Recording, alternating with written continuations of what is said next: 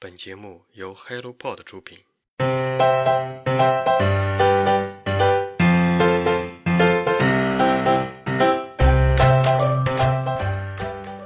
亲爱的听众朋友们，欢迎来到晨间书室，我是雪佳。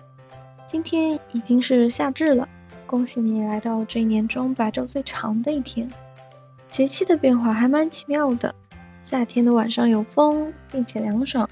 那请带上好心情，去周围的公园里看一看那些很有活力的广场舞叔叔阿姨们。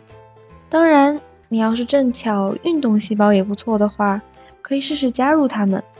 这也算是一场夏日长跑。我又消失了很久，似乎都是和我的现实生活忙碌挂钩的。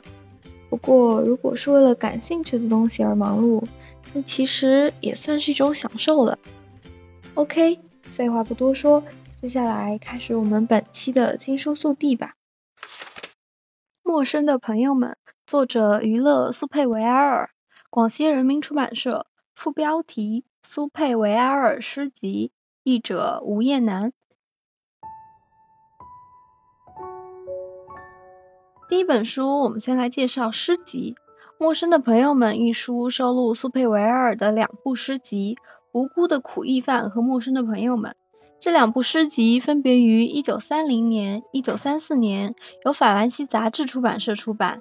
本书作者，或者我们称之为诗人，是娱乐苏佩维埃尔，同样也是小说家、剧作家。他被称为20世纪法国最纯粹的抒情声音，对自由诗和形式诗的掌握都堪称精湛，人称“诗人王子”。其作品深受里尔克、纪德、雅各泰等名家推崇，也深刻地影响了戴望舒等中国诗人。无辜的苦役犯由诗人在他此前出版的两部小说诗集上删改扩充。诗人1951年为一次广播准备的文稿中说道：“这部诗集是人类的孤独之书，是人在生命、爱情和死亡面前的伟大隔离之书。”同时，它也是自我苦恼之书、身份断裂之书。因此，这部诗集标志着诗人在创作上由外到内的一种转向。如果万有引力是没有边界的诗歌之所在，是被横跨在星际空间的位置，那么无辜的苦役犯就是内在围墙之书。陌生的朋友们中收录的绝大多数诗作，先前在法兰西杂志《南方手册》上发表。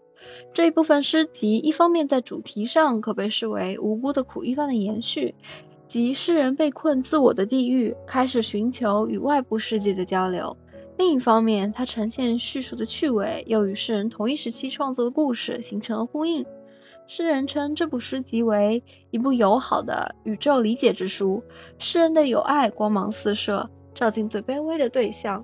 这并不妨碍他继续频繁地接触距离的遥远和星辰。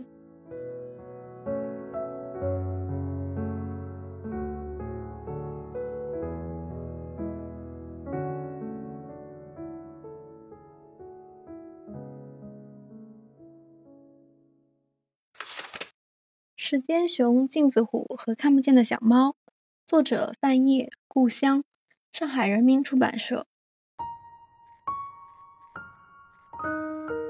用小动物的天真融化人类的感伤，给永远是小动物的你一个大大的熊抱。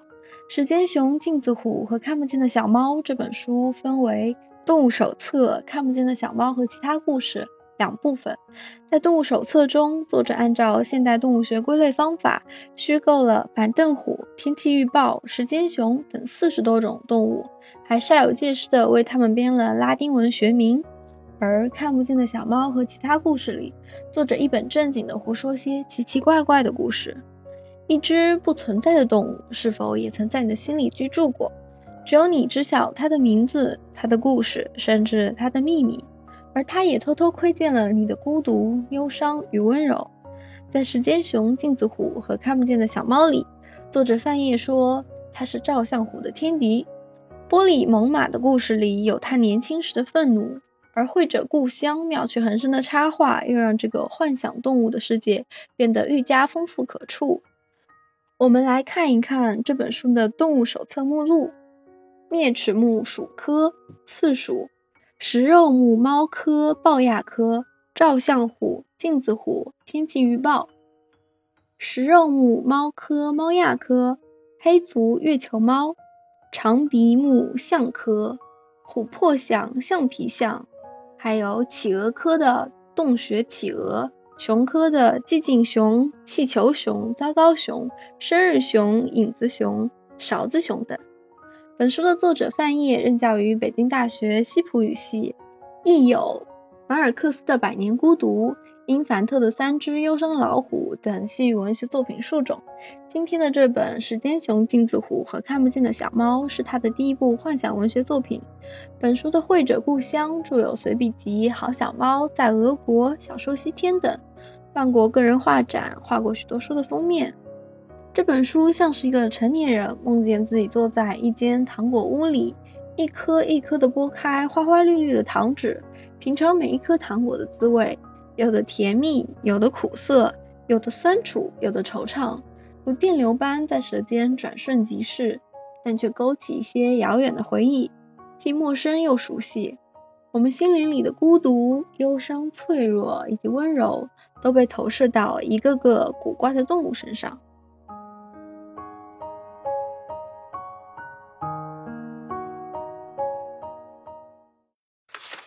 那个世界的终结，作者手冢治虫，北京联合出版公司。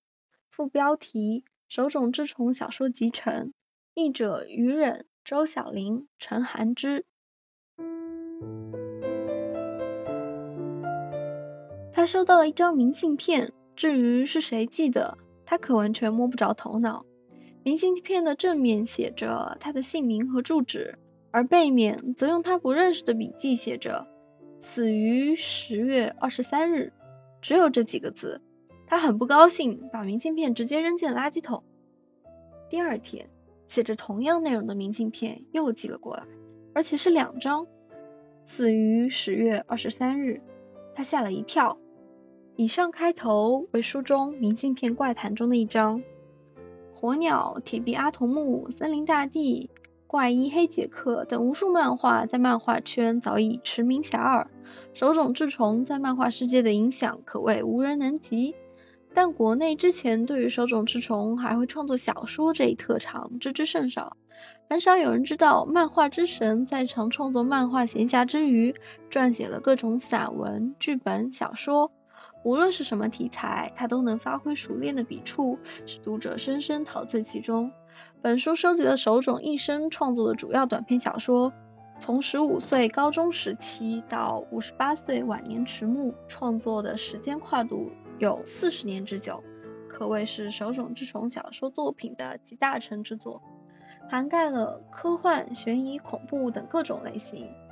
手冢的漫画深受全世界人民的喜爱。固然因为其深刻的思想内涵，但另一方面也体现了手冢治虫卓越的叙事技巧。一件貌似平常无奇的小事，通过大胆不羁的想象，在手冢笔下便化为了一个惊险刺激的故事。本书收录的小说涵盖各种类型，文风俏皮可爱，平易近人，既可以找到他漫画里故事的起源，又可以窥探他独到的想象世界。手冢的作品往往围绕着生命意义的大课题，涉及不少哲学层面的问题，特别表现出对科技发展的担忧，也有包含对社会的批判、人性探索等严肃话题。都市生活被媒体消息包围，科技给人带来烦恼甚至灾难，核武器威胁生命。上个世纪，手冢在小说中思考的议题，如今仍然处于讨论的核心。手冢以丰富的主题、多元的视角带领观众做深层次的思考。这种故事性的创作技巧，不单在他的漫画作品中，也在他的小说中发挥得淋漓尽致。手冢治虫本名手冢治，因喜爱昆虫，取了手冢治虫的笔名。他是漫画家、动画制作人，同样也是医学博士，是现代日式漫画的鼻祖。十九岁出道成为漫画家。把电影分镜头引入漫画，并将此技法发扬光大。如果你对他的这些漫画故事以及他的叙述方式感兴趣的话，欢迎去阅读这本书。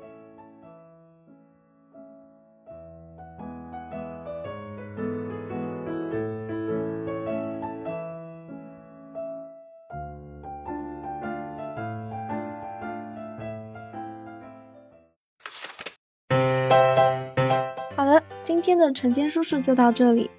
如果你对上面介绍这几本书有任何想法，欢迎在评论区和我们交流。希望朋友们夏至愉快，我们下次再见了，拜拜。